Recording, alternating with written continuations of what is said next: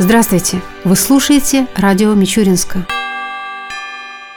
Мичуринский государственный аграрный университет вошел в список 150 лучших вузов России, заняв 126 место из 503 российских вузов-участников. Рейтинг был составлен в рамках проекта «Социальный навигатор» Международного информационного агентства «Россия сегодня» при поддержке Министерства образования и науки России. Из 54 образовательных организаций высшего образования, подведомственных Министерству сельского хозяйства России, Мичуринский ГАУ занимает 20 место место. В рейтинг не вошли филиалы, негосударственные вузы, а также учебные заведения, расположенные за пределами России. Оценка проводилась по девяти основным критериям. Это полнота и актуальность информации о вузе на его официальном интернет-сайте, доля студентов, удовлетворенных компетентностью работников вуза, его материально-техническим обеспечением, качеством предоставляемых образовательных услуг, процент студентов, готовых рекомендовать вуз родственникам и знакомым и многое другое. Глава города Александр Кузнецов вручил золотые значки ГТО учащимся городских школ. Их обладателями стали Владимир Родионов, Сергей Постов, Алина Мацнева, Александр Хаустов, Владимир Лозовик, Оксана Попова, Александр Левшин, Валерия Дубровская, Александр Тимошкин, Кирилл Сазонов, Анна Попова, Никита Мацнев, Лилия Сологуб, Полина Балакирева и Анастасия Дутова. От души поздравляю вас с этим достижением. Хочу вам пожелать, чтобы вы не останавливались на достигнутом. Удачи и успехов во всем, отметил глава города. Также в этот день были вручены зачетные книжки кандидатам в мастера спорта по дзюдо Даниилу Грязневу, Александру Черенкову и Алексею Смотрову, по спортивной гимнастике Даниилу Юркову и Евгению Пузатых, по легкой атлетике Никите Мацневу и Лилии Сологуб.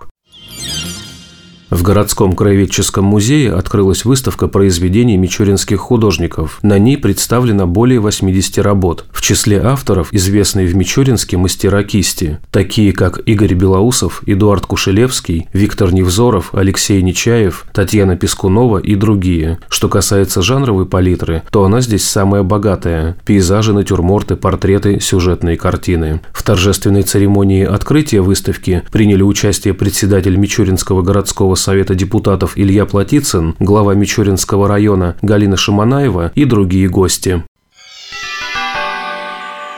К другим темам.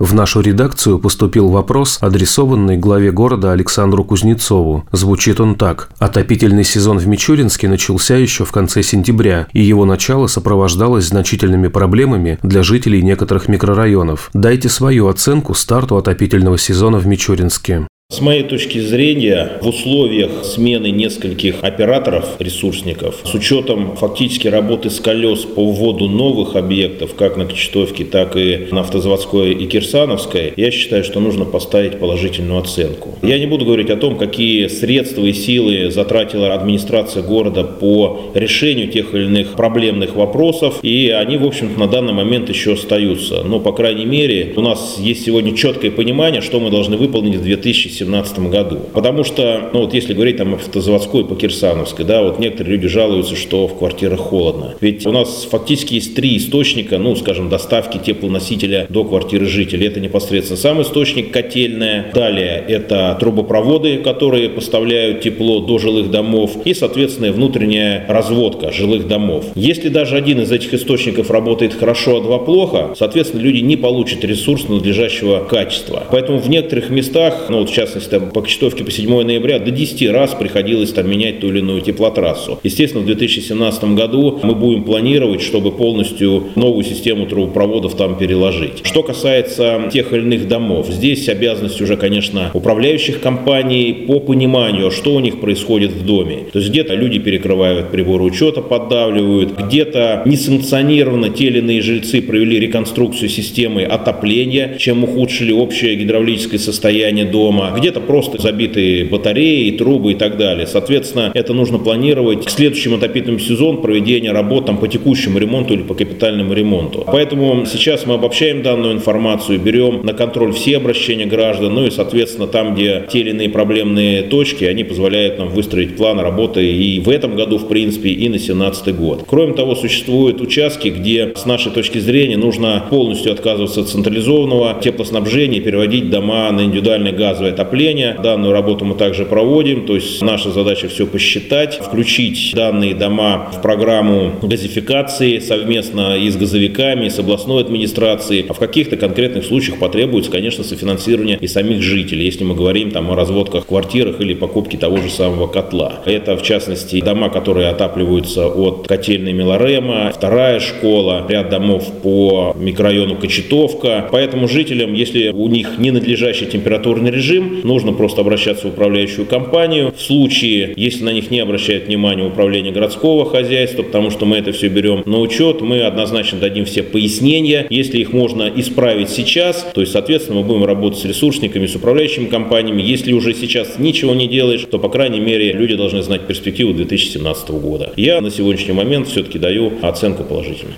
И еще один вопрос от жителей города, касающийся коммунальной сферы. Звучит он следующим образом. В предыдущие годы уборкой городских улиц от снега и льда занимались специалисты муниципальных предприятий, водоканал и спецавтохозяйства. С учетом того, что одно из них ликвидировано, а второе реорганизовано, кто теперь будет выполнять эти функции и насколько город готов к зиме? На этот вопрос также ответил глава города Александр Кузнецов. Во многом из-за того, что ряд наших служб, которые занимались несвойственными функциями, это повлекло то банкротное состояние, которое у них было. То есть они занимались всем чем угодно, кроме своих непосредственных обязанностей, которыми тоже, конечно, занималась. Сегодня ситуация немножко изменилась. Мы купили более 10 единиц новой техники. Сейчас будем объявлять конкурс по поставке еще ряда единиц зимней техники. У нас сегодня будет заниматься две структуры. Это спецавтохозяйство, которое будет заниматься крупной механизированной уборкой, и, соответственно, наше предприятие «Зеленый Минхоза, который будет заниматься тротуарами, остановками, скверами, парками. Нужно еще закупить средства малой механизации. И кроме того, будем отдельные микрорайоны также рассматривать возможность привлечением других каких-то субъектов. Это рощица ГЛ, Кочетовка, Комсомолец, ну, допустим, где, возможно, будет невыгодно гнать технику из города, но где существуют какие-то механизированные предприятия, которые могут это сделать. Соответственно, будем отторговывать и предлагать им выполнять данные функции, чтобы ни один микрорайон города не был забыт. Дополнительно включаем в реестр очистки улиц те территории, которые ранее не очищались, те территории, по которым сегодня проложены новые дороги. Мне сегодня нужно четко понимать, а кто же будет очищать у домов. Потому что если у нас на всю Кочетовку всего лишь 12 дворников, то есть я четко уже понимаю, что возле домов у нас будет бардак и залежи снега. То есть поэтому формирование правильного тарифа на 2017 год, где бы включались именно дворники, которые не только летом метут территорию, но зимой и очищают, а впоследствии привлечение управляющих компаний к закупке своих единиц техники, которые бы очищали у домов и, соответственно, имели возможность вступать в программу поддержки, которая сегодня со стороны регионального и федерального бюджета производится по финансированию закупки коммунальной техники, это тоже приоритет работы городской администрации. Потому что ну, люди с лопатами весь снег не очистят. Однозначно средства малой механизации управляющих компаниях должны быть, которые бы взяли, очистили, а потом уже там дворники подчищают. Задача городской администрации все-таки очистить городские улицы, ну и, скажем, межквартальные, возможно, какие-то дороги. А что будет возле домов? А возле домов не хотелось бы, чтобы был бардак у нас. Поэтому планы большие, задачи тоже не менее важные, ну и проблем, скажем, тоже довольно-таки много. И задача выстроить именно системную работу среди всех субъектов, которые должны этой работой заниматься. Объявление.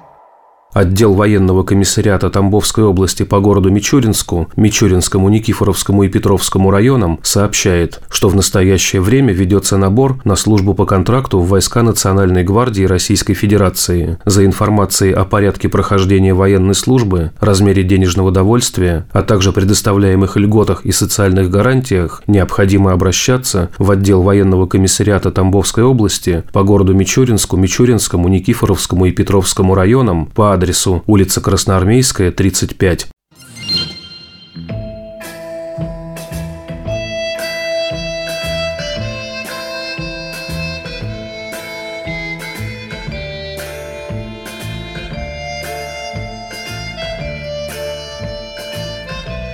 В завершении передачи о погоде в выходные дни. По данным Гидромедцентра России, в субботу и воскресенье в Мичуринске днем будет около 0 градусов, ночью до минус 3 градусов. Согласно прогнозу, в эти дни возможны осадки. Ветер ожидается юго-западный, умеренный, до 5 метров в секунду.